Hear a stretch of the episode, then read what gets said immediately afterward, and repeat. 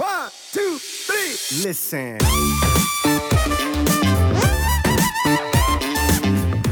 Ähm, so, so Flash-Phasen, die ich persönlich hatte, wo ich jetzt nicht mehr Kalorien gegessen habe, aber wenn ich über einen längeren Zeitraum nichts gegessen habe, werde ich erstmal mega unfreundlich. Also so, das tut mir dann auch leid für meine Mitmenschen.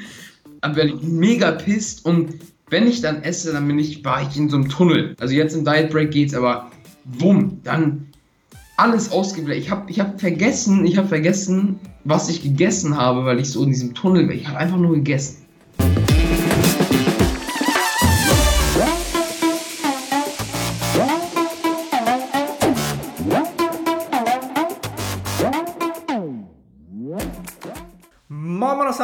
Und willkommen zu The Art of Personal Training. Heute wieder mit einem Gast und es soll um die Wettkampfvorbereitung gehen.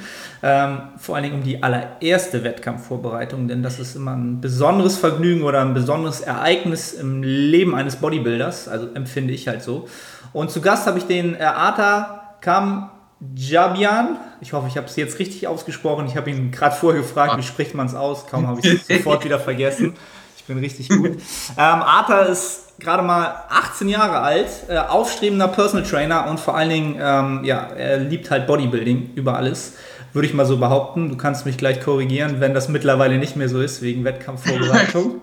ähm, genau, wir wollen heute einfach mal darüber sprechen, wie so, ähm, so die erste Wettkampfvorbereitung läuft, was man vielleicht von Anfang an ähm, als Bodybuilder vielleicht für eine, ähm, für eine Einstellung hat oder glaubt, wie das Ganze wird und wie es dann wirklich im Laufe dieser Vorbereitung sich dann ja, tatsächlich darstellt und was für Struggles dann aufkommen ähm, und wie man diese vielleicht auch so ein bisschen mit so ein paar Tipps und Tricks äh, ja, so ein bisschen runterfahren kann oder das Ganze ein bisschen erträglicher gestaltet, aber ähm, dazu kommen wir halt später nochmal, ob das überhaupt erträglich sein darf und soll, wenn es erfolgreich sein soll. Zuallererst mal Arthur, äh, cool, dass du dabei bist ähm, im Podcast. Ähm, Habe ich irgendwas vergessen, was äh, zu deiner Person noch irgendwie wichtig ist oder hau raus? Nee, absolut. Das, äh, das Intro war wirklich phänomenal. Ja, das waren die Informationen. Ich, ich danke, dass ich hier sein darf, wirklich. Also ich finde das mega cool, dieses ganze Format mit dem Podcast weil man, ich persönlich habe mir jeden Podcast angehört, weil man wirklich, wirklich geilen Content bekommt und das ganz kostenlos brutal. Also. Freut mich. Freut mich natürlich enorm. Äh, was man vielleicht noch anmerken muss, äh, Arthur und ich, wir machen die Contest Prep quasi zusammen. Ich bin jetzt quasi sein, sein Coach. Ähm, und das wird vielleicht auch noch ein Thema später sein, ähm, ob man das Ganze vielleicht auf eigene Faust macht mit dem Coach das nur mal kurz als Information vorab, damit die Leute wissen überhaupt, ähm, wie wir überhaupt äh, in Kontakt gekommen sind. Ne? Also eigentlich kennen wir uns ja schon seit Jahren. Wir trainieren halt im gleichen Studio so und man hat auch immer mal geschnackt. Ähm, und jetzt ist das halt sozusagen auch zu einer Zusammenarbeit gekommen, weil einfach ja shit gets serious, wenn es um Wettkampfvorbereitung geht. das mal so um den Rahmen mal so ein bisschen abzustecken, damit die Leute überhaupt wissen, wo so die Verbindung ist. Ne? Also ich finde es halt immer wichtig in Podcasts das so zu klären, dass das nicht einfach nur so ist, ja, ich habe halt irgendjemanden eingeladen und dann äh, ja, soll der halt was erzählen, sondern da gibt es auch eine persönliche Verbindung. Ähm, ja, kommen wir zum eigentlichen Thema, nämlich der Wettkampfvorbereitung. Ähm, die erste Frage an dich wäre eigentlich, ähm, warum überhaupt ein Bodybuilding-Wettkampf? Und in der zweiten Frage eigentlich, und warum schon in dem Alter? Mhm. Ja, das ist äh, eine sehr gute Frage. Also grundsätzlich habe mir vorgenommen, oder wir hatten ja damals zu Fitix geredet, ich hatte immer das Ziel, so mit 21 auf die Bühne zu gehen und dann auch auf die GNBF, ANBF, dann auch SMBF, alle drei durchzumachen, weil man dann noch Junior ist und dann dachte ich, ja gut, ich habe jetzt noch so knapp drei Jahre Zeit und dann äh, bulk ich mich da hoch bis zum geht nicht mehr und dann shred ich runter und dann sehe ich aus wie die Maschine. Doch, ähm, ja, dann dann haben so einige getriggert, so einige andere Leute, die meinten, ja, bringt nichts so lange zu warten, einfach machen, Erfahrung sammeln. Und ich war so, ja, stimmt eigentlich. Und mit einem äh, entsprechenden Körperfettanteil fühlt man sich dann auch selbstbewusst genug, um dann zu sagen, ja, wenn ich jetzt auch runtergehe, werde ich mit 18 auch jeden wegballern. ja, und dann habe ich mich einfach entschieden, ich habe gesagt, wenn ich das jetzt hinausschiebe, erstens wird mein Training dann immer so Pille-Palle egal ob ich jetzt 18 bin, 21, würde ich das jetzt nicht machen, dann wüsste ich nicht, ob ich überhaupt Bock auf die ganze Reise habe in meinem ganzen Leben. Mhm.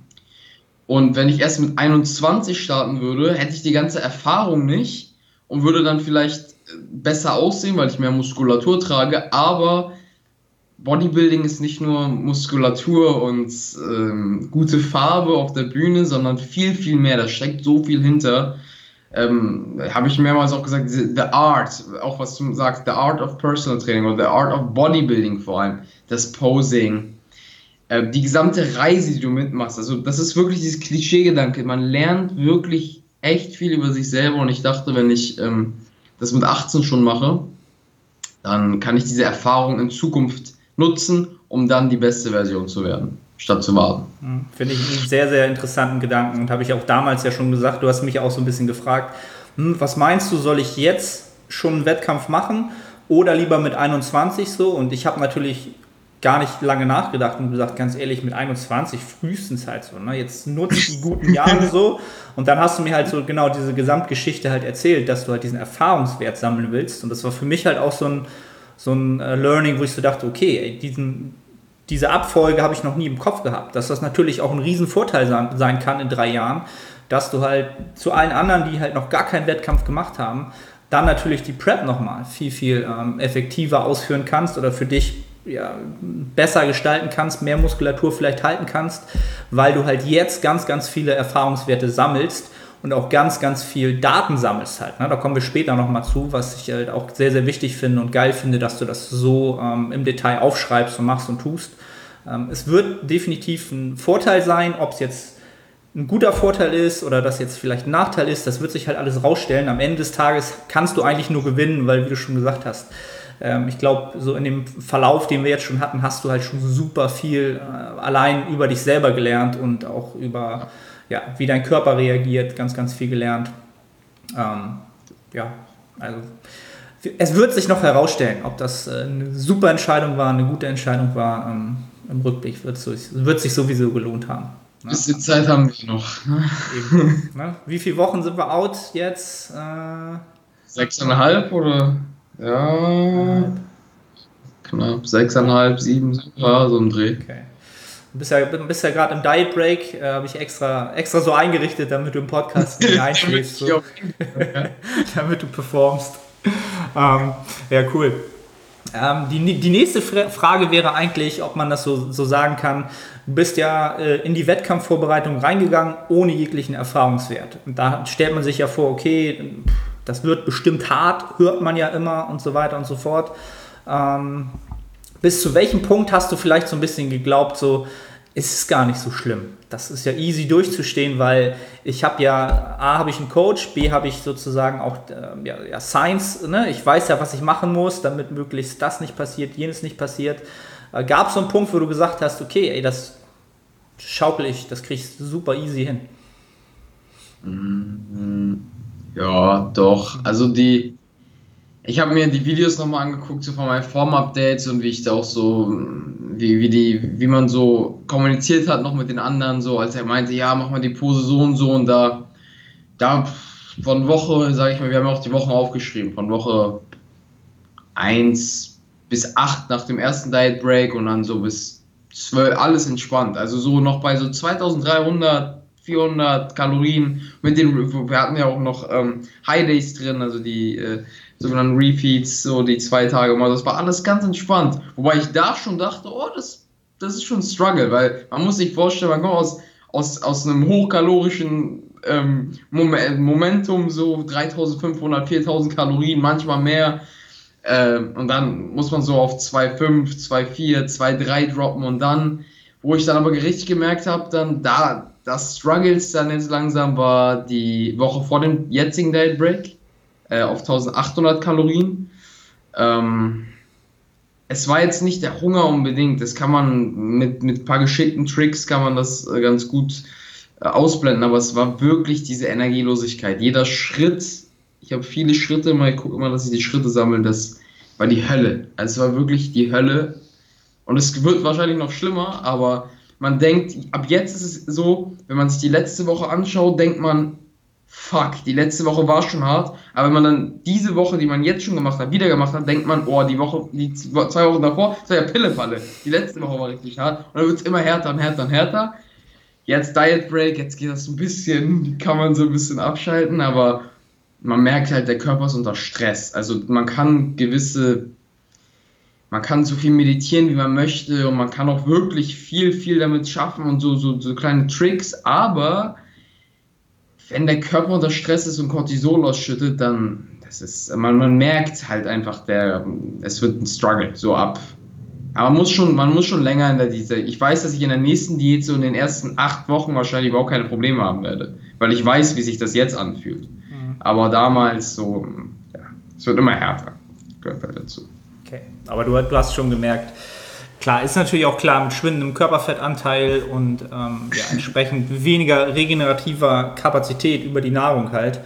Eben bleiben halt wenig, bleibt halt wenig übrig, irgendwelche anderen Stressfaktoren abzu, abzufedern halt. Ne? Und wie du schon sagst, da wird halt selbst das Schrittziel am Tag halt zur, zur Herausforderung, weil halt das, was, was ja. ja ja, vor allem, vor allem für mich so, ich habe das Training geliebt. Ich habe die Pumps, ich habe wirklich, ich habe in, in der Zeit im Abitur war das Training das Einzige, was mich noch so, ich habe mich richtig gefreut, wie so ein 9-to-5-Job. Man hat morgens Schule und abends ja man Training und da war ich richtig hype. Und in dem Moment so, das war ja wie gesagt letzte Woche oder vor anderthalb Wochen, als ich gemerkt habe, das Training wird eigentlich mehr zur Arbeit und es wird richtig hart, man hat keinen Bock mehr drauf. Da da, da war nochmal diese Motivation, so das Training hat mir damals so Spaß gemacht, jetzt geht's so, man merkt, der Körper will nicht, der Körper will nicht, aber hier der Kopf.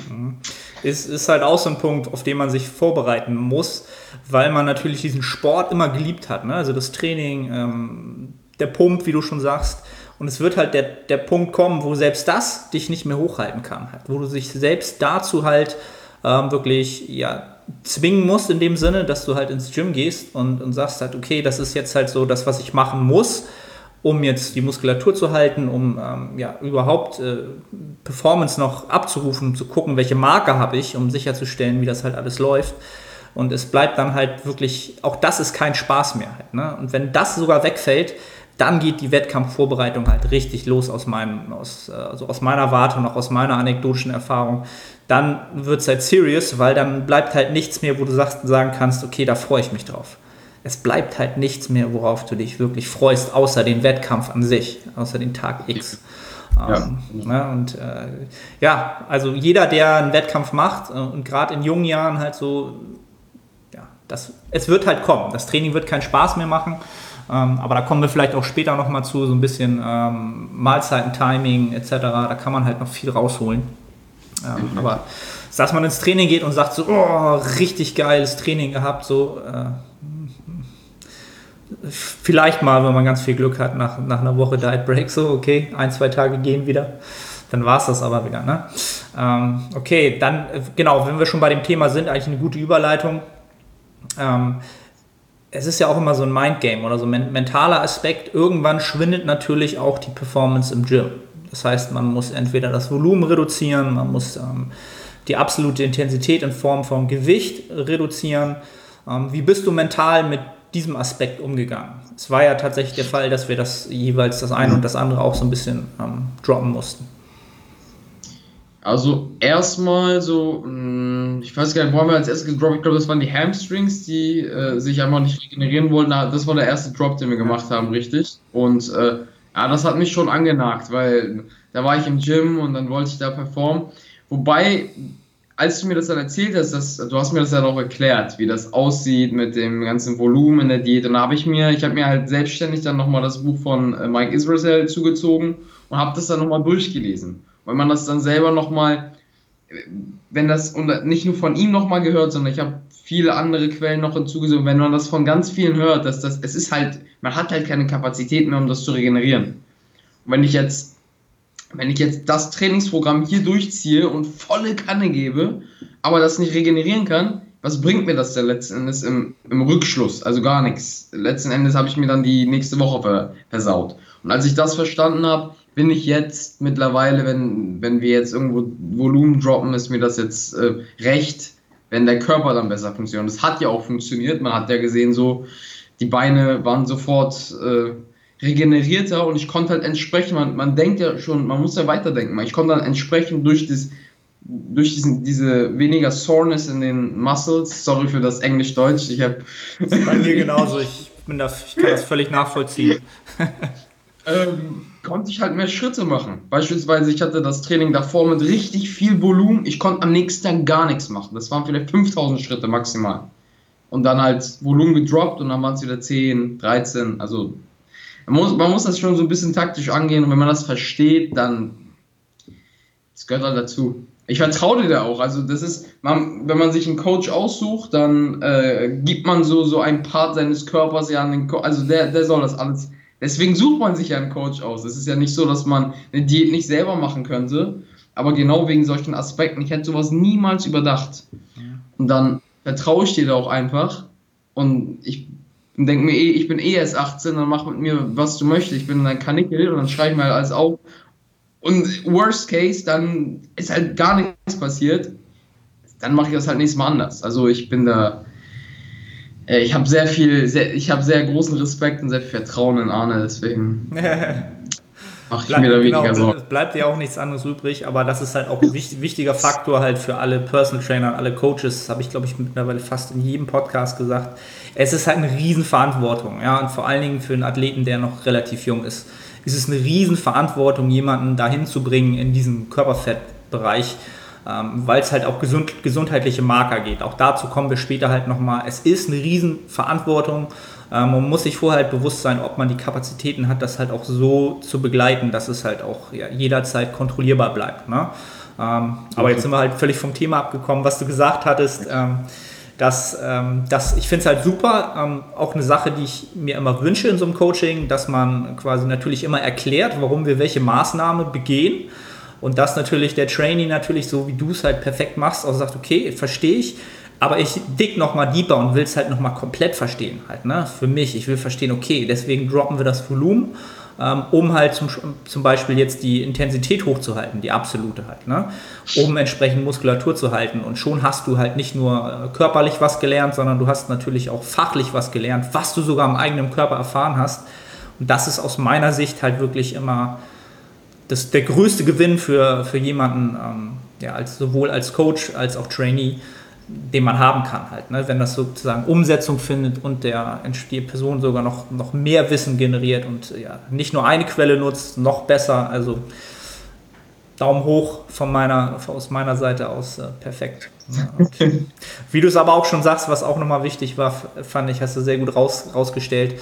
Ähm, wenn man halt da die Intensität entsprechend bei einem Parameter runternimmt, kann man dafür halt andere Aspekte hochhalten, wie zum Beispiel die Schritte halt. Da hast du ein super Beispiel halt, was, was bringt es mir halt irgendwie, ja, irgendwie fünf Tage die Muskelkater des Todes zu haben. Dafür sind meine Steps halt die größte Qual der Welt. Dadurch entsteht noch mehr Stress und das Ganze sammelt sich halt an über ein, zwei Wochen und dann geht halt irgendwann gar nichts mehr. Ne? Weil ähm, das ist halt auch so ein Faktor, was viele halt nicht sehen. Es sind halt mehr Leute, die es nicht auf die Bühne schaffen, als es Leute sind, die dann auf der Bühne stehen. Das ist halt auch so ein Faktor, der halt nie beachtet wird, weil du siehst ja die Leute nicht, die es nicht auf die Bühne schaffen. Ja? Die, die sind da nicht mehr bei Instagram oder irgendwas oder die, die haben es halt nie publik gemacht, dass sie natürlich gescheitert sind, was auch nicht schlimm ist, weil es ist natürlich auch ein extremer Prozess ähm, und den muss man halt ja, smart angehen im besten Falle. Ne? Ja, also hast du, glaube ich, auch super hingenommen oder super hinbekommen, dass man ähm, diese, ähm, ja, den, den, den Drop ähm, entsprechend bei bestimmten Parametern dann hinnehmen muss. Aber es ist natürlich, wie gesagt, immer eine Sache, wenn man es versteht, dann ist es cool, aber wenn man es nicht so wirklich durchdringt und sagt, dann kriegt man halt Panik und sagt, ah, verliere ich jetzt ja. doch Muskulatur. Ah, ich bin mir nicht sicher. Ne, jeder wird es kennen. Jeder wird es kennen, auch von den Zuhörern, die da schon mal drin waren. Ne? Ähm, okay. Gut, also Performance geht natürlich irgendwann runter und was äh, im Laufe der Vorbereitung natürlich kommt, ist ähm, der Hunger halt. Ne? Ich glaube, das ist so ein allgegenwärtiges Thema und auch ein Thema, was wir halt jede Woche in den Check-ins haben. Ähm, wo ist das Hungerlevel und ähm, ja, kannst ja mal vielleicht nochmal so eine Retrospektive den Leuten widerspiegeln, wie sich das so im Laufe der Wettkampfvorbereitung entwickelt hat, aus deiner Sicht mit dem Hungergefühl. Mhm. Okay, anfangs, aber was ich damals dachte, anfangs, was Hunger ist, das war einfach nur Langeweile. Also bin ich ganz ehrlich. Ich habe vor zwei Wochen richtig erst gemerkt, was Hunger bedeutet, als nachts dann der Körper einem so aufweckt und hat richtig Bauchschmerzen. Es ist wirklich ekelhaft. Und in der Nacht ist das noch okay, weil ich gehe jetzt nicht in der Nacht an den Kühlschrank. So, das ist, da ist mir der Schlaf zu wichtig. Aber man, man hat so ein, man hat so ein, ich habe das Gefühl, man, man fängt hier irgendwo an und weil es meine erste Prep war, ich dachte so, okay, man, man war eingestellt, fuck, jetzt ist Diät, jetzt muss Hunger da sein, so jetzt, man, man war so im Mind schon darauf eingestellt. Und egal was man getan hat, man, man hat alles viel genauer gesehen, man dachte, alles viel ist viel krasser. Äh, bei 2,7 beispielsweise, weiß ich nicht, ein High, der hatte ich glaube ich noch 2,7, da, da habe ich mir so die Meals zusammengesetzt, so dass ich an dem Tag keine, das, das war am Anfang der Prep vielleicht die ersten zwei Wochen, das ist Pillepalle. Da hat, ich war auch noch, ich hatte auch richtig viel Körperfett noch, so deswegen ist da eigentlich nichts zu passieren. Und dann merkt man, wenn man lower geht, dann, dann man merkt man irgendwann, man ist hungrig. Man kann das gut überbrücken mit Tricks, wie gesagt, aber die Nacht beispielsweise ist äh, nicht mehr schön und sowas. Also da sind so Parameter, die kommen dazu und dann gibt es leider, leider ähm, so, so Flash-Phasen, die ich persönlich hatte, wo ich jetzt nicht mehr Kalorien gegessen habe, aber wenn ich über einen längeren Zeitraum nichts gegessen habe, werde ich erstmal mega unfreundlich. Also so, das tut mir dann auch leid für meine Mitmenschen, dann werde ich mega pisst und wenn ich dann esse, dann bin ich, war ich in so einem Tunnel. Also jetzt im Diet Break geht's, aber wumm, dann alles ausgeblendet. Ich habe ich hab vergessen, ich habe vergessen, was ich gegessen habe, weil ich so in diesem Tunnel war. Ich habe einfach nur gegessen.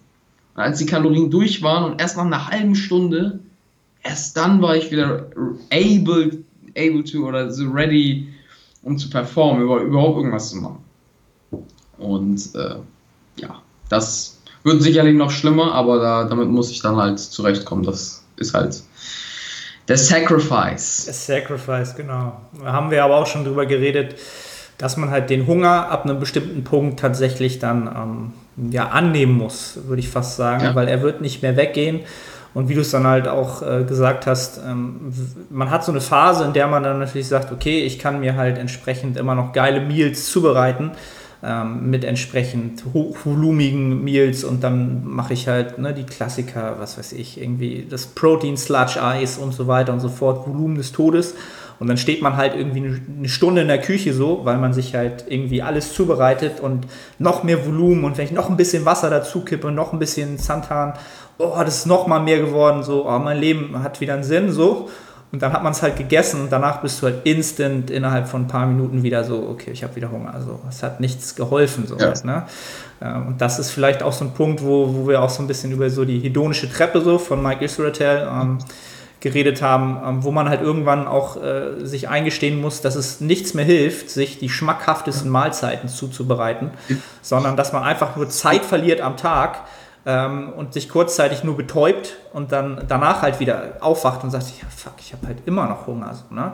Anstatt dann irgendwann zu sagen, wo wir jetzt halt hinkommen, dass man sagt, okay, wir müssen halt langsam dann auch irgendwann äh, die schmackhaften Sachen dann trotzdem auch reduzieren, weil ähm, ja, du hast halt keine, ja. genau, du hast halt keine Kapazitäten mehr, äh, jeden Tag fünf Stunden dann in der Küche zu stehen, sondern dann soll einfach nur noch ausgeführt werden, dann hast du, haben wir halt Hunger ähm, und das macht dich dann aber sozusagen mehr, lässt dich mehr performen, weil du diese, diese Kraft für dieses, äh, was esse ich jetzt? Esse ich das oder esse ich jenes? Und in welcher Menge esse ich das? Das kostet ja Kraft, oder? Das darf man definitiv nicht unterschätzen. Die Entscheidung, wirklich, man, man merkt jetzt, ich habe, oder man hat in, jetzt in dieser, ja, in der Wettkampf immer weniger Energieressourcen. Und ich bin wirklich sehr, sehr penibel, wo ich meine Energie hingebe, mit welchen Personen ich mich jetzt abgebe, wo wie ich mich aufhalte, wo ich mich aufhalte und wie viel Uhr ich mich aufhalte. Das, das verstehen die meisten auch nicht. Einige schreiben, warum meldest du dich nicht mehr und so. Das sind so Sachen, ich kann meine Energie nicht, nicht wie in der, nicht wie in so einer Massephase oder wie, wie man im normalen hyperkalorischen Bereich, man, man kann seine Energie nicht mehr so ähm, freigeben, weil man hat einfach keine Energie mehr. Und wenn man seine Energie wirklich ins Essen steckt, egal wie geil das Essen dann schmeckt, es wird einen am Ende eh nicht befriedigen. Also damit muss man einfach klarkommen. Das ist ein Mindgame. Ist einfach das, was dich füllt, dann siehst du halt Essen für eine kurze Zeit. Es ist ja nur ein Zeitraum. Also dann ist halt Essen jetzt für diesen Zeitraum nur ein Mittel zum Zweck. Was wichtig ist für mich persönlich ist das Training, da muss performt werden, also no matter what. Deswegen passe ich das Essen auch so an, dass das dann als äh, für das Training passt. Aber ganz ehrlich, ob du dir dann deine Zucchini, wie du auch sagst, deine Zucchini-Pizza mit Bam und hier und dann bist du drei Stunden in der Küche und guckst auf die Uhr, fuck. der Tag ist vorbei. Also, es bringt einfach nichts. Deswegen ja. lieber, lieber äh, mit dieser hedonischen Treppe, das ist schon echt ein sehr, sehr geiles Modell. Also, das hat auf jeden Fall auch bei mir zu 100% geschlagen. Ähm, dass man das einfach akzeptiert. Das ist auch viel Kopfsache. Viel, viel Kopfsache. Man ist halt man kann sich halt nicht die ganze Zeit Smileys-Pizzen gönnen. Ist halt einfach so. Da muss man das halt äh, akzeptieren. Und dann bringt es auch nicht, sich eine Zucchini-Pizza zu machen, weil das eh nicht dasselbe sein wird. Deswegen einfach mal ein ganz anderes Meal nehmen und stick to the basics dann. Ja, wie du schon sagst. Also man, da ist dann Robot Life angesagt. Ne? Man wird halt irgendwann zum, zum Roboter, weil es einen einfach effektiver macht. Ne? Also es generiert das Wort ja schon. Man, man hat halt zu viel im Alltag noch äh, ja, am, am Leben teilzunehmen. Ähm, und Entscheidungskraft ist halt enorm, was das an Energie kostet, ähm, was man dafür benötigt halt. Ne? Und ähm, genau, so eine Contest Prep ist tatsächlich so etwas wie das dünnt so ein bisschen, das gibt sozusagen, ähm, legt so jeglichen Schleier des Lebens weg, so, und man sieht halt so, okay, das ist mir wichtig, das ist mir wichtig, die Personen sind mir wichtig und das ist mir wichtig. Und alles andere ist halt so mit dem Schleier so aus dem Leben weggegangen, weil man einfach keine Energie mehr hat, das überhaupt aufzunehmen, wahrzunehmen halt. Ne? Ist halt auch immer ein sehr, sehr interessanter Moment, wo man dann halt so ein bisschen aufgezeigt bekommt, ohne dass man es ja, willkürlich macht, was einem mhm. halt wirklich wichtig ist. Weil man, ja, das es wird halt offengelegt. Ne? Das ist eine interessante Erfahrung. Das ist echt super. Wie, wie, du schon sagst, mit den ähm, High-Volume-Meals etc., das ist alles ähm, sinnvoll, aber es ist auch so ein kleiner, aus meiner Sicht, so ein kleiner Trend geworden, so ein bisschen, ähm, was ich halt auch bei vielen Athleten teilweise nach der Wettkampfdiät sehe und selbst im Aufbau sehe, ähm, wo dann halt irgendwie das hochvolumige Essen halt nicht runtergefahren wird, sondern es wird halt immer noch beibehalten, weil natürlich im Hinterkopf noch diese Angst da ist, ich könnte nicht mehr satt werden. Ne? Mhm. Also die Contest Prep steckt einem quasi noch im Unterbewusstsein in den Knochen. Man hat immer genau. Angst, ich könnte, nicht, ich könnte nicht satt werden. Ich esse immer erst abends, ich mache IIFOM, genau.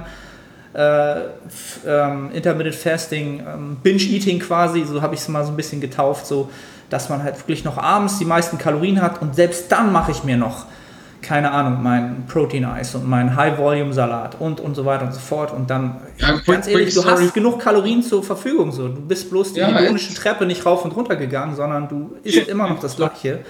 Ähm, was, was ja nicht, es ist ja nicht, nicht, nicht verkehrt, aber es wird halt nicht in die richtige Richtung führen halt, ne?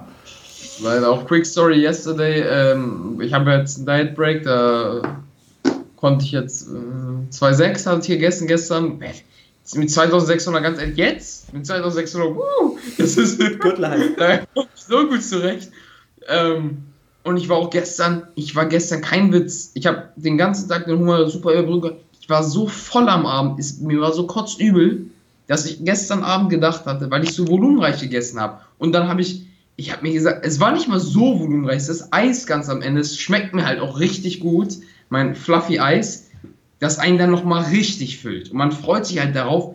Und das knallt dann so rein mit, mit 1,8 und 1,7 und so kein Problem. Dann fühlt man sich noch gut. Aber gestern, da war eine Katastrophe. Und dann würde ich auch, man, man muss einfach akzeptieren, genieß doch einfach das Essen, was du hast. Statt dann auch die ganze Zeit diesen, auch dieses volumenreiche Zusätze zu ziehen, was du schon gesagt hattest, dann noch mehr Wasser und noch mehr. Äh, irgendwann flafft das halt dann und dann schmeckt es halt nicht mehr geil. Also, dass man, dass man das, was man hat, schätzt und genießt und dann sich dann einfach mit dem Kopf einstellt und sagt, ich bin jetzt gesättigt, fertig. Dann ist es halt so. Aber ich, ich kann mir auch gut vorstellen, dass dieses Problem nach der Contest Prep kommen wird, dass ich immer noch äh, sehr volumenreich essen möchte, weil ich Angst habe. Diese Angst, genau. dass die Kalorien weg. Also es ist wie so Geld, wie so Geld auf dem Konto. Das, das, das Geld ist einfach weg. Das ist eben und dann, ah, ich bin pleite so, was soll ich tun halt? Ja, ne? genau. Das ist eine gute Analogie. ähm, aber habe ich ja auch schon gesagt und ich glaube, ich werde mal diese, diese, weil viele jetzt denken, was reden die immer von der hedonischen Treppe so, what the heck, so, ja. weißt du? Ich werde das mal in den Show Notes oder in, in der Beschreibung ähm, verlinken, wenn ich den Post von Jan Frisse finde, der hat das äh, als Infografik super aufgearbeitet, ja, ins, ins Deutsche halt. Ähm, Props an Jan. Ähm, das werde ich mal unten verlinken. Falls ihr euch jetzt die ganze Zeit fragt, wovon wir reden, könnt ihr das unten mal anklicken und da ist das super beschrieben. Ähm, ist halt auch ein super Tool, um aus so einer Wettkampfvorbereitung ähm, nach dem Contest halt wieder rauszukommen, langsam halt. Ne? Also es geht da nicht darum, von heute auf morgen halt irgendwie, äh, ja, also Thema, das wäre wieder ein anderes Thema, ob man jetzt äh, die Recovery Diet macht oder Reverse Diet macht. Ähm, man will natürlich erstmal schnell wieder auf einen gesunden Körperfettanteil kommen, ähm, aber dabei geht es halt auch nicht darum, dann jeden Tag fünf Ben Jerry's und 80 Smileys Pizzen zu ballern. So. Ähm, das kann man sich natürlich ein, zwei Tage geben, das wirst du auch machen sollen, ähm, bloß dann kommt man halt langsam wieder ins Real Life zurück. Und dann ja. geht es halt langsam auf der Treppe wieder hoch, ne, von der Schmackhaftigkeit der Nahrung. Und dann ist man halt irgendwann auch an dem Punkt, wo man sagt, so, ähm, jetzt das Gegenbeispiel meinerseits, ich bin halt im Moment halt, glaube ich, den sechsten Monat im Überschuss so und ist jetzt halt echt so das Gegenbeispiel. So, ich gehe halt zu, zu Subway und denke so, Leute, ganz ehrlich, okay, whatever it takes, so ich esse das jetzt halt so, ne?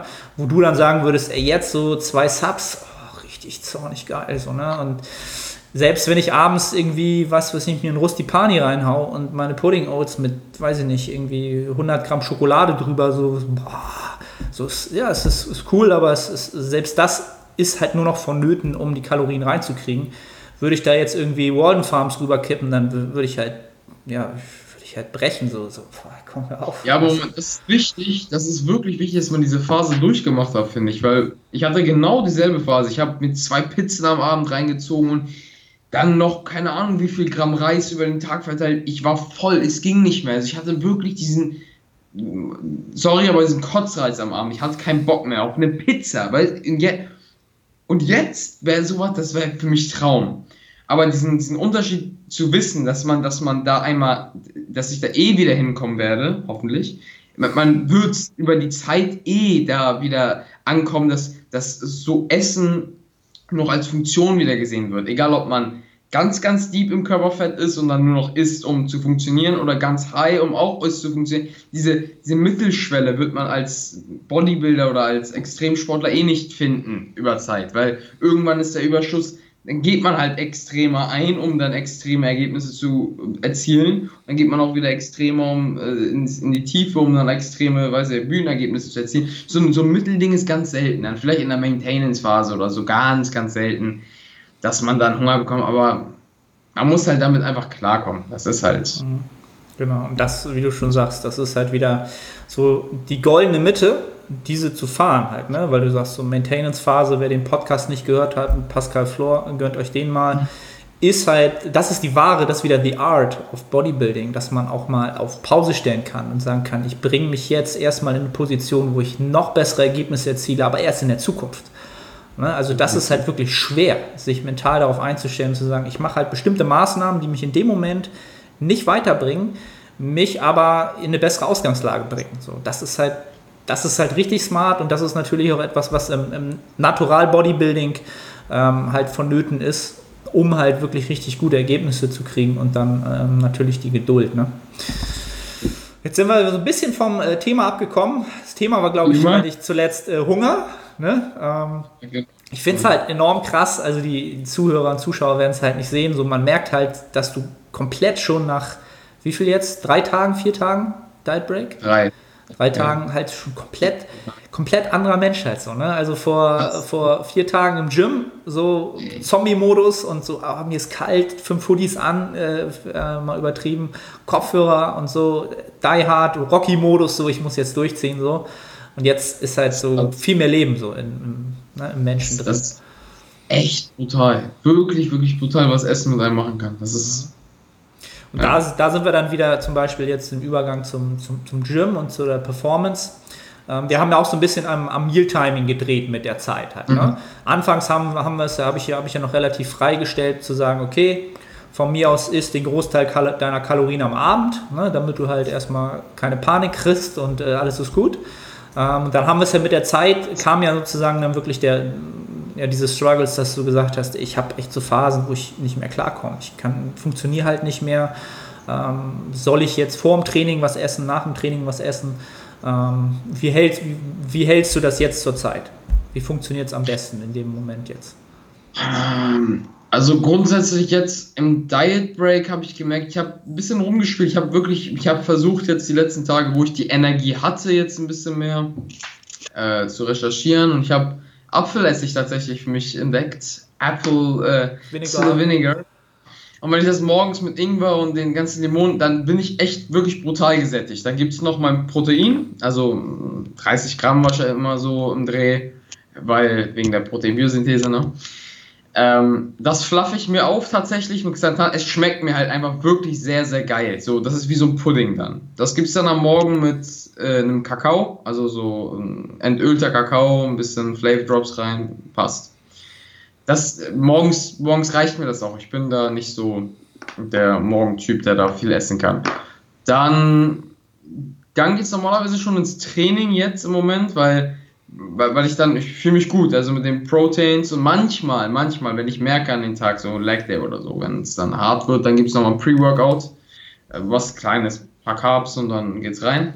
Aber auch nur, wenn ich hungrig bin. Also ich habe kein Problem im Gym zu performen, wenn ich nicht hungrig bin weil ich am Tag davor ja schon was hatte. Also gucke ich mir das an. Und tatsächlich gibt es die meisten Kalorien am Ende des Abends, aber ähm, auch nicht, also ich habe nach dem, nach dem Gym nochmal ein Meal das ist dann auch ein paar Carbs und also ist alles ganz moderat. Am Ende des Abends gibt es die meisten, meisten Kalorien, einfach weil ich dann am besten schlafen kann. So, das ist jetzt darauf gelegt. Aber nicht so, dass ich mir alles aufspare. Renegade Diet, Pizza Macros bis zum geht nicht mehr. Und um 6 Uhr, bam, dann gibt es die volle Dröhnung und dann bin ich komplett tot. Also schon, schon sehr gesplittet, aber ich sag so, die meisten Carbs gibt es ums Training herum und am Abend halt. Ja. Weil, weil ich nachmittags trainiere und ich bin ja jetzt arbeitslos nicht, aber ich habe jetzt, jetzt nicht so viel zu tun nach Schule und außer mein, äh, meine paar Klienten und ihr Clever Fit, äh, keine Werbung, sondern da, wo ich äh, als Trainer arbeite, ich habe halt viel Zeit, deswegen kann ich mir das ganz gut strukturieren. Mhm. Also man, man merkt halt schon, dass das, das Meal-Timing mit der Zeit natürlich schon relevant wird. Und ähm, ja, wenn man, ja. Und wenn man dann natürlich also auch den, den Luxus hat, dass man sich sein Training am Tag so legen kann, dass man ähm, das Training halt entsprechend anpasst und nicht seine, sein Meal-Timing auf das Training anpassen muss. Ja, ist halt auch so ein Faktor. Wenn ich den Luxus habe, dann habe ich viel mehr Spielraum, weil ich beide Faktoren aufeinander abstimmen kann. Ne? Also für die meisten Leute in der Wettkampfvorbereitung, die haben halt keine Ahnung, die müssen zur Uni, die müssen äh, zum Job, die müssen ähm, ne, also alles Mögliche machen und müssen halt alles drumherum. A, das Training sozusagen timen und dann auch noch das Meal-Timing dazu, das ist natürlich nochmal extremer. Ähm, aber ich glaube, wir haben da eine gute Balance gefunden zwischen, ähm, was ist sinnvoll für Performance im Gym, für die Recovery nach dem, nach dem Gym und äh, auch noch genügend Aspekt in dieser, in diesem, äh, in dieser Schnittmenge von, äh, ich bin halt abends auch noch happy und habe das Gefühl, ich kriege halt irgendwie noch genug zu essen. Ähm, ja, das ist, glaube ich, eine, eine ganz gute Mischung geworden mit der Zeit halt. Ne? Ähm, ja, aber welchen Tipp ich jetzt geben kann, jetzt die letzten Tage mit Apfelessig, ich habe halt, äh, die Papers haben gesagt, es soll halt den irgendwie stabilisieren. Ich persönlich hatte extreme Ups und Downs. Ich habe richtig, also wirklich, vorm Training richtig ab weil ich mich damit Koffein voll geballert habe und dann richtiges Down und dann ging es wieder und dieses Up und Down, das hat, ich hasse es, wenn ich mich nicht selber unter Kontrolle habe. So. Und mit Apfelessig, auch wenn es ein Placebo ist, ist mir völlig egal. Ich hatte das Gefühl persönlich, dass äh, wenn ich das zweimal über den Tag verteilt nehme, dass mein, mein Blutzucker wirklich einfach stabilisierter war. Ich war einfach im Kopf nicht dieses sondern konstant so. Mhm. Auch ohne Koffein. Jetzt in der, im Diet Break nehme ich kein Koffein, aber ähm, Interessant, habe ich also, mich noch null mit befasst. Wie, was? Apfel, Apfelessig ist das im Deutschen? Ja, Apfel, in, in, in, hier in Amerika ist das ja voll, voll gehypt und alle trinken da Apple Vinescidiger oder wie auch immer das sein soll. Ja. Auf jeden Fall Apfelessig und einfach, ich habe einen Esslöffel immer vor, vor jeder Mahlzeit und das, das, allein das sättigt mich schon äh, brutalst und dann, und das hat keine Kalorien, das ist halt nur Essig so drei Kalorien vielleicht. Und dann das Ganze nochmal am Nachmittag und dann ist gut. Dann ich glaube, das erinnert mich so ein bisschen. Ich meine, früher auch Matt Ogus hätte das auch mal irgendwie sich gegönnt ja. oder propagiert oder irgendwas äh, ist da ganz dunkel, aber da kann ich nichts zu sagen. Also solange es dich halt irgendwie besser funktionierend macht, äh, ist das alles cool. Was dann immer so ein Faktor wird, ist natürlich dann zum Wettkampf hin. Ähm, ich kann, weiß jetzt gar nicht, was es genau ist, aber es, es hört sich für mich halt wie etwas an, was schon sehr, sehr säurehaltig ist und, und ähm ja, aber das tatsächlich, äh, das ist halt, das ist das Ding. Es hat tatsächlich bei mir äh, eine positive Wirkung sogar auf den Magen gehabt. Ich hatte ja immer so ein bisschen Magenprobleme noch in der Prep und diese Säure soll ja scheinbar jetzt irgendwie scheinbar, ne? Ich habe jetzt äh, mich da jetzt nicht so deep mit den PubMed Studies beschäftigt, aber das soll, soll scheinbar helfen und im Moment hilft es wirklich super. Deswegen. Du werde ich, werd, werd ich, mir mal aufschreiben, das mal auch ein bisschen zu researchen sozusagen. Ja. John Meadows und so auch in Amerika hier, die okay. äh, propagieren auch. Der, der hat ein Video, ja genau, der hat ein Video mit so einem mh, mm, ziemlich guten Doktor gemacht darüber auch. Five, five Tips for Gut Health und Stuff mhm. und da war es halt auch drin und ich habe es einfach mal ausprobiert. Funktioniert, also für mich schon. Muss ich mir mal gönnen. Gut, ähm, genau, und so. da wäre dann, wär dann so mein, meine nächste Frage oder das nächste Thema. Also es, es ist ja jetzt Diet Break. Es ist ja der zweite Diet Break. Ich glaube, wir haben immer acht Wochen jetzt ziemlich genau mhm. gemacht. Mhm. Acht Wochen Diet Break, acht Wochen Diet Break. Ähm, dazu muss ich halt sagen, dass ich ähm, so eine Wettkampfvorbereitung schon ähm, im ganzen plane halt, aber autoregulativ solche Sachen halt mache halt. Ne? Also es ist jetzt finde ich halt auch immer wichtig, weil also man hat halt bei dir letzte Woche gesehen, so es geht halt gut voran, aber du bist halt einfach am Ende so und dann geht halt die Performance in allen Bereichen so runter, dass man ähm, ja einfach dann ist es wirklich vonnöten autoregulativ. Ähm, man hätte es vielleicht sogar schon eine Woche vorher machen können, aber keine Woche später halt. Ne? Ähm, mhm. Und so, so, Diet Breaks sind halt tatsächlich ähm, nützlich und es ist ja mittlerweile auch die Datenlage relativ klar, dass es von Vorteil ist, physiologisch ähm, äh, psychologisch sowieso. Ähm, und was, was du jetzt machst, was du mir ähm, gestern, glaube ich, geschrieben hattest, dass du sogar den Diet Break dazu nutzt, ähm, verschiedene Kohlenhydratquellen zu testen ja. auf deine Körperkomposition oder auf die Reaktion deines Körpers. Finde ich halt eine super, super geile Sache ähm, weil man natürlich dann zur Peak Week hin ähm, natürlich viel mehr Erfahrungswerte hat, okay, womit lade ich jetzt? Ne? Was macht mich voll? Was macht, was macht mein Magen-Darm sozusagen? Was vertrage ich halt gut? Ähm, was ist so deine Beobachtung bis jetzt? Also ich kann schon mal sagen, ähm, ich habe mir erstmal eine Pizza gegönnt äh, am ersten Tag des Side Breaks, einfach weil meine Familie auch in Urlaub geflogen ist und dann, man vergisst auch diesen sozialen Aspekt. Habe ich gemacht, Nächster Tag, Form war brutal beschissen. Wirklich richtig, richtig scheiße. Und, äh, und das lag natürlich auch auf viel Salz. Das habe ich dann gemerkt, habe ich alles notiert. Weizen funktioniert erstmal gar nicht. Das können wir direkt rausschmeißen. Dann gestern habe ich mit Reis rumprobiert und ein bisschen Dinkel. Das ging tatsächlich besser. Da habe ich direkt so nach einer halben Stunde gemerkt, okay, ja, die Adern, die äh, füllen sich. Heute gibt es dann Kartoffeln. Also ich versuche das so, so ein bisschen zu, zu timen. Klar, man kann das nicht wenn ich jetzt äh, vorgestern Weizen hatte und gestern dann Reis, dann ist immer noch irgendwas im System und man kann das nicht so ganz anpassen. Aber diese, ich esse jetzt das und eine halbe Stunde später fühle ich mich so. Das ist mir ganz wichtig zu wissen, weil, weil ich sag mal so, wäre die Diät jetzt vorbei, wäre es mir scheißegal. Ich würde essen, was ich will. Aber jetzt mit dem Blick noch ähm, auf die Peak Week und es ist echt nicht mehr lange. Äh, auf die Peak Week muss, muss ich, habe ich das Gefühl einfach, dass dass man, dass man sich da wirklich nicht zu sehr auf diese, was andere gemacht haben, schon ver verkrampfen kann, weil man wirklich sehr, sehr, sehr individuell auf verschiedene Dinge re äh, reagiert. Ich weiß beispielsweise von Patrick Teutsch, den habe ich, ich habe seine Peak Week gesehen, der hat sich Reis, äh, nur Reis, Ananas, Apfelmus. Das war so sein Staple mit so ein bisschen Tomatensauce. Jedes Mal. Also jedes Mal. Und das ist halt sein Staple für seine Peak Week. Das hat er für sich herausgefunden. Und deswegen finde ich diesen Ansatz auch so geil. Und wenn mir jetzt jemand sagt, ja, du musst in der Peak Week das, das und das essen und nur Reiswaffeln, Honig, Peanut Butter, dann kann das vielleicht für ihn funktioniert haben, aber nicht für mich. Und ich möchte halt mich als Individuum noch sehen und dann ist das Optimale für mich genau, aus. ist mir halt egal, was, was andere machen. So, das ist so hart es klingt. Äh, Eben, es wird, wird dir ja. nichts bringen. Also der menschliche Körper ist nun mal das individuellste, was es hier auf dieser Erde gibt. Behaupte ich jetzt mal einfach so aus meiner Warte heraus. Vielleicht gibt es da Biologen würden jetzt durchdrehen und sagen, was redet der wieder für einen Stoß? Aber ihr wisst, Kommentaren brandet an. Genau, er hat keine Ahnung, was redet der von Biologie. Äh, ihr wisst, was ich meine. Ähm, ist halt auch so eine Sache, die, die, also, die du halt schon jetzt in deiner ersten Prep halt schon tausendmal besser machst. Ähm, so als Anekdote, ich habe mich ja damals selbst gecoacht zu meinem ersten Wettkampf 2015. Und das Einzige, wo, wo ich mir dann halt sozusagen so ein bisschen Input geholt habe, war so ähm, bei äh, Lane Norton. Ich glaube, der hat ja mittlerweile auch so ein Contest Prep E-Book rausgebracht. Das habe ich noch gar nicht gelesen. Ja. Ähm, aber er war halt so damals so der Einzige, der halt schon so ein bisschen ähm, Empfehlung gegeben hat zum Laden, äh, Frontloading, Backloading ähm, vor dem Wettkampf so. Und er hatte halt damals so die ähm, ähm, gesagt, so ja, probiert einfach mal aus, zum Beispiel typischerweise, ähm, was, womit habe ich denn damals geladen? Irgendwie ein Sub, Subway, so habe ich so gehört und dachte so, ja, perfekt, geil, ey, super, ne? Und halt mit Süßkartoffeln halt so.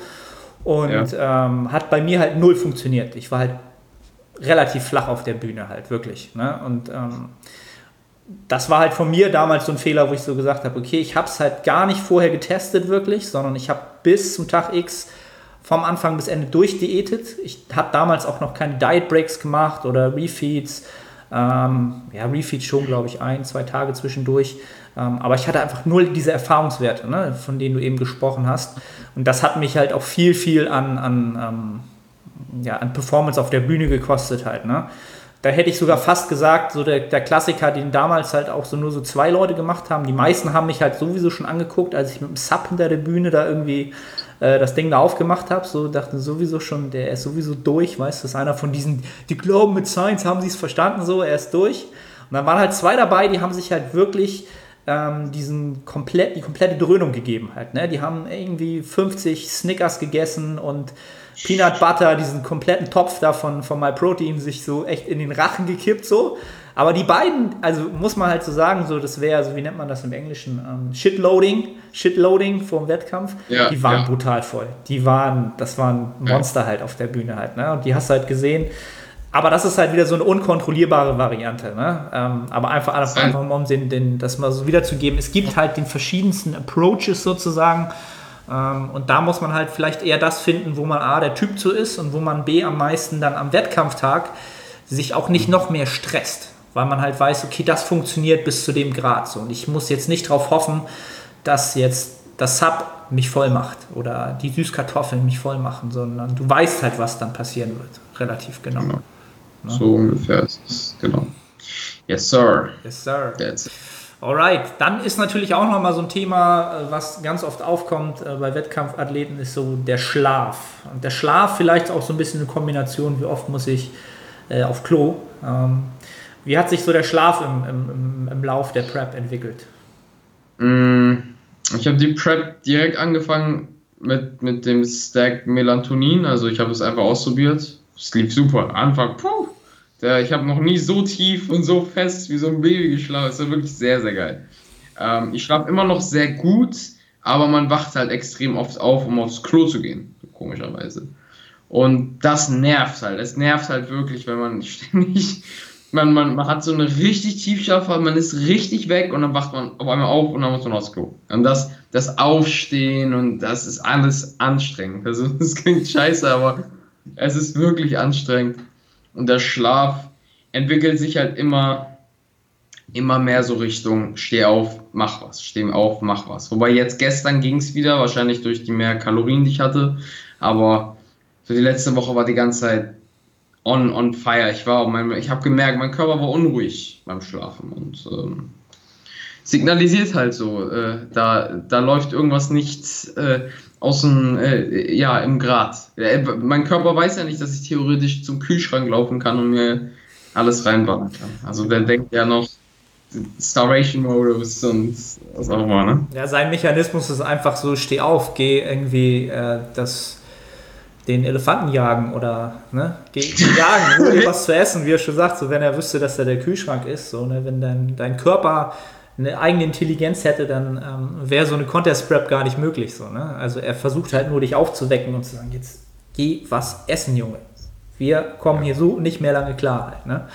ähm, und das, das ist halt, finde ich, halt auch immer so ein Faktor, ähm, wo man definitiv halt auch so eine Sachen wie Melatonin ähm, supplementieren kann und sollte, weil es helfen kann, einfach ähm, mehr Schlaf zu kriegen oder vielleicht besser in den Schlaf reinzukommen ähm, in, in erster Linie und das natürlich auch wieder äh, die regenerativen Kapazitäten halt verbessert. Ne? Und das ist Wobei das auch immer mit Vorsicht. Ich bin da ich bin bei, bei Stims oder allgemein Sachen, die einen verändern, immer sehr vorsichtig. Beispielsweise Koffein habe ich jetzt im Diet Break, auch im letzten Diet Break, komplett abgesetzt. Komplett. Damit habe ich auch kein Problem. Ähm, erstens, weil wir den Diet Break mit einem Deload kombiniert haben, so da muss ich jetzt nicht so viel Leistung im Gym erbringen. Und auch Melatonin habe ich jetzt abgesetzt, einfach um mich nicht daran zu gewöhnen. Ich habe einfach das Gefühl, dass wenn ich dann irgendwann, wenn ich mich an dieses Gefühl gewöhne, ja, okay, Tablette rein, halbe Stunde warten, schlafen. Wenn das zur Routine wird, dann, das ist eine Routine, ist ein Habit. Und um diesen Habit wieder rauszukriegen, das dauert wieder.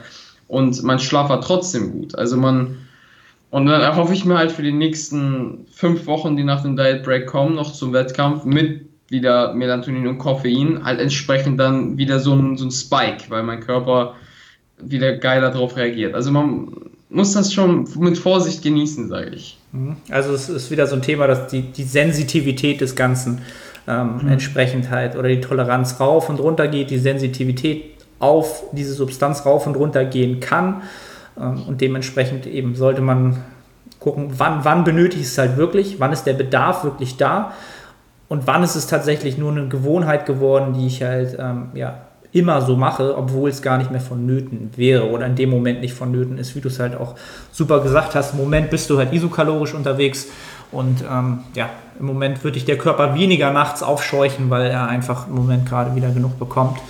Ähm, und dann ist, ist, ist so, eine, so eine Periodisierung halt definitiv auch was, was ganz Sinnvolles. Ne? Also auch wieder eine Sache, man kann ja alles periodisieren halt so, ne? Da ist halt immer so, ähm, so der Steve Hall von Revive ja. Stronger, so ist da halt immer so, äh, finde ich halt so ein krasses äh, Beispiel halt, ähm, immer wenn ich irgendwas höre, periodisiert er dies auf jenes. Ähm, ich glaube, ja. der Alex hatte mir das erzählt, dass der sogar ähm, seine, seine Playlisten im Mesozyklus, ja, von, von Woche zu Woche halt so, sogar periodisiert, dass er, dass er tatsächlich im Deload hört er halt Podcasts, so, ne, und dann äh, hat er, gibt's erste Woche Mesozyklus, zweite Woche und dann vierte Woche ist, keine Ahnung, äh, Rage Against the Machine auf 5000 Dezibel. Aber aber das ist, das ist tatsächlich gar nicht mal so abwegig, weil Leute, die sich so das auch jetzt so an, an also diesen Shit Business und so, das zwölf Wochen Jahr oder so, es ist gar nicht mal so abwegig. Man kann ja nicht, die Gary Vee und so, diese ganzen Leute, cool, ne? Baller durch, vier Stunden Schlaf, immer on fire und es funktioniert nicht. Es geht einmal. Man braucht diese Deload-Phasen auch im Leben und wenn man sich das dann entsprechend äh, periodisieren kann und jeder findet da auch seinen eigenen Staple. So, da wirst du anders vorgehen als ich und Steve Hall und wer auch immer. Jeder findet da so seine, und das ist das Ding, jeder muss halt seine eigene Strategie finden. Es gibt halt nicht das Nonplusultra, leider. Nein, nicht, nicht leider, sondern zum Glück. Zum Glück, ja, vielleicht wäre das dann. Weil am, am Ende des Tages ist es natürlich auch so eine Sache, gerade für alle Coaches und Personal Trainer unter euch, das ist natürlich auch das, was unserem Beruf halt erstmal überhaupt äh, einen Bedarf schafft halt. Ne? Wenn es halt ein Nonplusultra geben würde, dann würde halt jeder sagen, okay, ich mache halt das 10-Wochen-Programm XY, schieß mich tot und jeder sieht halt gleich aus so. Ne? Das wäre halt furchtbar, so, wenn es sowas geben würde oder irgendwann so eine Pille geben würde halt. Ne? Und gerade so was, was, den Content, was die Contest Prep jetzt angeht, ähm, was ich schade finde, was so ein Social Media, YouTube etc. angeht, es ist so allgemein gehalten, das Ganze, dass dieser Aspekt, gerade in einer Contest Prep, der Individualität so in Vergessenheit gerät. Wie ich, ein, ein Aspekt, den ich nur anbringe, der die ganzen äh, YouTube-Leute, und ich feiere das ja auch, die machen ja guten Content, aber das ist Ganze ranted. Gehen wir davon aus, jemand ist am Posen und soll so und so viel laden und steht dann auf der Bühne, aber hat so einen Magen voll mit jeglichen Scheiß Pizza etc. Das war der eine, äh, der bei uns im Gym auch auf die Bühne gegangen ist. Er meinte, er hat sich so voll geballert, er hat seinen Bauch nicht mehr unter Kontrolle bekommen. Und Bodybuilding ist halt nun mal Tag X auf der Bühne und du musst dich halt präsentieren. Und wenn du deinen Bauch nicht unter Kontrolle bekommst oder so viel gegessen hast, das sind so Sachen, die werden komplett vergessen. Und in so einem Coaching mit dir beispielsweise, da dann denkt man an sowas. Das ist ja diese Individualität, die dann herauskommt. Wenn du das isst, bläst du auf. Wenn du das isst, funktioniert es gut. So, das sind so, so viele Parameter, die gerade so einen Job als Coach so äh, wichtig machen. Deswegen äh, mein Tipp einfach verkrampfen. Man sollte sich nicht so auf diese Mainstream-Schiene da verkrampfen, weil die eh nichts bringt, meiner Meinung nach. Ja, eben nicht verallgemeinern. Ne? Und das ist natürlich ja, auch, ja. So ein, auch so wieder so ein Thema, dass YouTube natürlich sehr groß verallgemeinern muss weil YouTube halt auch ein Medium ist, was halt eigentlich nur Unterhaltung bieten soll. Im, Im, besten Falle Infotainment, würde ich halt sagen. Ähm, aber nicht wirklich, ähm, die wenigsten Leute geben sich halt YouTube als Medium, um halt wirklich into deep ein Thema zu sehen und äh, versuchen für sich individuell da Themen rauszuziehen. Ähm, Leider. Leider, es gibt so. Es, halt super, es ist, ist, halt ein super Medium, wo man das machen könnte. Ne? Sehe ich auch so. Am meisten die Videos, ich gucke mir immer die Videos mit den wenigsten Klicks an, weil die sind am meisten am längsten, haben den besten Content. So. Genau, das ist halt auch wieder einer der Gründe, warum man mich jetzt hier, ähm, wenn höchstens bei YouTube halt hier über den Podcast hört. Ähm, aber das ist auch wieder eine andere Geschichte gewesen. Ähm, ich habe noch einen Punkt, äh, den ich ähm, besprechen wollte, ähm, nämlich das Thema Steps und das Thema Cardio, vielleicht in einem äh, Abwasch. Ähm, das Thema Cardio ist ja so ein bisschen aus meiner Sicht in den letzten Jahren so in Verruf geraten, möchte ich fast sagen. Es ist nicht cool, Cardio zu machen.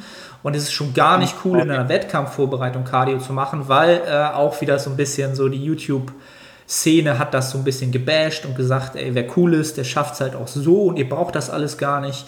Ähm, was natürlich ein Faktor geworden ist, ist, dass sozusagen der Need viel mehr in, in, den Mainstream gekommen ist, dass diese, diese Begrifflichkeit in den Mainstream gekommen ist und dass die Schrittzähler, die Fitbits in den Mainstream gekommen sind und dass wir unsere Schritte nun mal auch viel mehr messen und damit arbeiten können. Ähm, ja, also A, erzähl uns doch einmal, wie viel Cardio wir jetzt sozusagen implementiert haben und wie viele Schritte du machst und wie sich das entwickelt hat. Ähm, Cardio zweimal 30 Minuten an Restdays ist auch gut, vor allem, weil man, also ich habe zwar ein Fahrrad zu Hause, aber ich gehe noch ins Gym. Und das ins Gym gehen, und das kommen wir jetzt zum nächsten Aspekt, Schritte.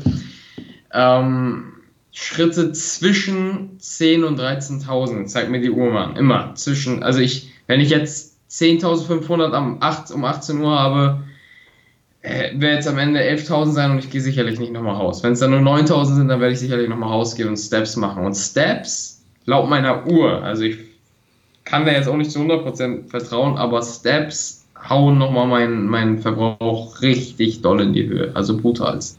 Wenn ich da 2000 Steps mehr mache, locker. Also da, das, da sieht man direkt den Unterschied. Und das ist, das ist halt schon Cardio, also das vergessen ja die meisten. Wenn ich jetzt morgens 30 Minuten spazieren gehe, hin und zurück, nicht nur, dass ich mir einen Podcast anhören kann und ich diese Zeit genieße, noch dazu ist das eine Art von Cardio, weil ich mich bewege. So, es ist besser als jetzt hier, wie jetzt, äh, unvorbildlich hier zu sitzen und äh, nichts zu tun. Und das sind ja, das sind so die zwei Ansatzpunkte. Aber ich finde, dieses Team No Cardio ist halt Schwachsinn. Ich war da halt auch, aber es bringt halt nichts so es bleibt halt, da sind wir wieder bei dem äh, Thema It Depends, äh, es ist individuell.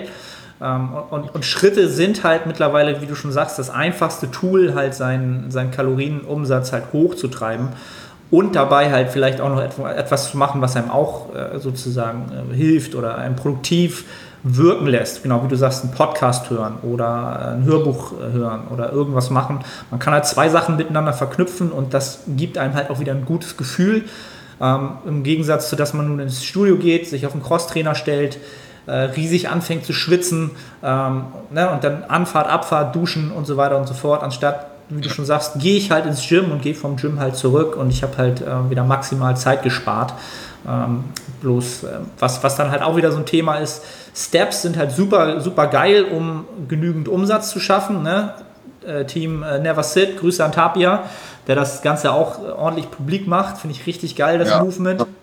Wo man ja. dann aber halt auch für den, für den Bodybuilder immer auch irgendwann dann sagen muss, es gibt halt auch ähm, ein Maß an Schritten, wo das Ganze dann wieder halt ähm, ein schlechteres Outcome hat. Also wo es viele. Nachteile birgt halt. Ne? Wenn du jeden Tag, habe ich jetzt zum Beispiel mit einem Klienten, der halt entsprechend halt jeden Tag nochmal 20.000 Schritte macht und er macht noch sein Training und er macht halt noch Kurse, die er halt gibt, ne? schöne, schöne, Grüße an Benny, falls du es hörst. Ähm, da sind 20.000 Schritte on top einfach zu viel. Halt. Und wir kommen halt irgendwie mit den, genau, wir kommen halt mit den Kalorien nicht mehr hinterher. Ähm, und obwohl wir aufbauen wollen, müssen wir halt von Woche zu Woche noch mehr Kalorien, noch mehr Kalorien. Und dann sind Steps halt auch nicht unbedingt vorteilhaft. Ne? Also weil du irgendwann natürlich trotzdem ab einer gewissen Menge auch Müdigkeit anhäufst. Ne? Und dann fängt das Knie vielleicht doch ein bisschen an rumzuspinnen, weil es halt jeden Tag 20, 30.000 Schritte macht und du halt noch Training machen musst halt so. Ne? Und dann, ähm, man kann es halt nicht bis ins Maximum treiben. Das geht halt auch nicht. Ja. Und auch mit 13 Kilo mehr jetzt später, wenn ich dann wieder in der Overeating fahre oder wenn ich dann wieder in der Masse bin, dann, dann verbrenne ich halt auch mit, mit der Hälfte des Steps halt extrem viel mehr. Und ich hatte da, damals schon Probleme halt zu essen. Und was du auch sagtest, man, man sieht so sein Sub, seine zwei Subs und denkt so, oh ja, whatever it takes, es muss jetzt rein. So, wie, dann muss man sich halt auch klar machen, je mehr Schritte du machst, desto mehr musst du halt auch wieder essen. So. Also es hat so alles auch eine Grenze, eine gute Grenze. So. Genau. Man muss das halt entsprechend einteilen. Genau. Genau, yes. Okay. Dann haben wir eigentlich schon relativ viel, ja, eigentlich viel einer Wettkampfvorbereitung hier abgearbeitet oder beleuchtet. Ähm, was am Ende vielleicht noch ganz, ganz interessant wäre, ist halt ähm, so das Thema Umfeld. Mhm. Wie bist du damit umgegangen? Family, Freunde etc.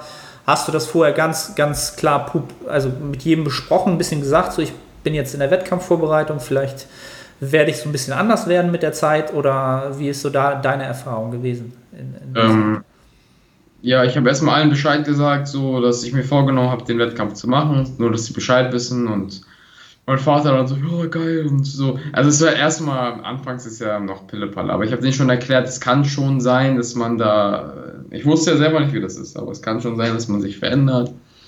Und jetzt so, je deeper man so einsteigt, merkt man halt auch, man ist halt, allein die Mimik, man hat so einen Totenblick die ganze Zeit und das, das stört halt einige, aber die, ich würde nicht sagen, sie verstehen es, weil sie verstehen den Sport allgemein nicht, so den ich jetzt mache, mein Umfeld. Er versteht es nicht genau, aber sie, sie versuchen einen schon zu unterstützen. So ist es jetzt nicht. Sie lädt manchmal halt nicht so in der, weiß ich nicht, in der sechsten Woche der Diät gab es dann hier ein riesiges Grillfest und äh, wurden fünf Familien eingeladen und ich konnte halt nichts essen davon. So, bis sie dann verstanden haben, danach, an dem Tag ging es mal echt scheiße, bis sie dann verstanden haben, okay, ähm, der Junge leidet wirklich. So, das ist, und jetzt auch so in der Zeit, das ist halt, ist halt einfach hart. Und mit der Zeit, aber man muss, man kann ja jetzt auch nicht erwarten, dass die Person, egal wer bei dir ist, Freundin, Freund, Mutter, Vater, völlig egal, man kann ja nicht erwarten, dass die jetzt, oh, der Junge ist in der Wettkampf-Prep, komm, ich äh, massiere ihm die Beine und man muss halt auch sehen, erstens die erste Wettkampf-Prep, die erleben das halt auch mit. Das ist eine Reise. Einfach, wenn ich es wie eine Reise sehe, die kriegen auch Erfahrungswerte. Und ähm, aber empfehlenswert definitiv, mit denen abzuschnacken. Und auch wenn man, wenn man dann diese, diese Ups und Downs hat und in so einer Abphase, wenn man gerade mal in der Lage ist, mit denen noch zu reden, dass man denen mal vielleicht schildert, wie es einem die letzte Woche ging. Sodass die vielleicht mal wissen, okay, er fühlt sich so und so und das hat ihn vielleicht, vielleicht da, dieses Behavior, dass ich, dass ich, dass, dass die andere Person macht, das stört einen beispielsweise. Jetzt Grüße an meine Mutter, sie hat mir einfach mal Gummibärchen mitgenommen. Vor zwei Tagen. Einfach no reason. Einfach so Gummibärchen. Sie so, hier für dich.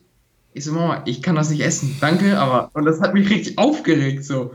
Und, und dann, und, und sie hat dann, sie war erstmal beleidigt, aber sie hat es dann verstanden. Dann nach einer Zeit, so nach einem Tag hat sie, ah, der Junge, der, der hat jetzt das und das vor. Dann versteht man das auch. Also habt Verständnis auch für die anderen, dass die das auch verstehen müssen und versetzt euch immer in deren Lage, auch egal wie hart es ist. Mit der Psyche kann man echt viel, viel machen. Und dass man, dass man andere nicht, nicht schuld für seine Situation sieht, weil du hast dich dafür entschieden, du machst hier die Wettkampfdiät und du bist der Einzige, der, der daran was drehen kann. Du kannst jetzt auch essen gehen und du kannst auch was anderes machen. Das ist deine Entscheidung. Und ähm, wenn die am Abend eine Pizza essen wollen, dann lass sie deren Pizza essen. Das ist deine Entscheidung, dass du diese Pizza nicht isst. So. Und äh, da gehört halt Disziplin natürlich auch dazu, aber auch Eigenverantwortung und das Umfeld, das entwickelt sich mit, sage ich mal so. Exakt, das entwickelt sich mit und das ist dann auch so eine Sache, so haben wir den Podcast eigentlich begonnen.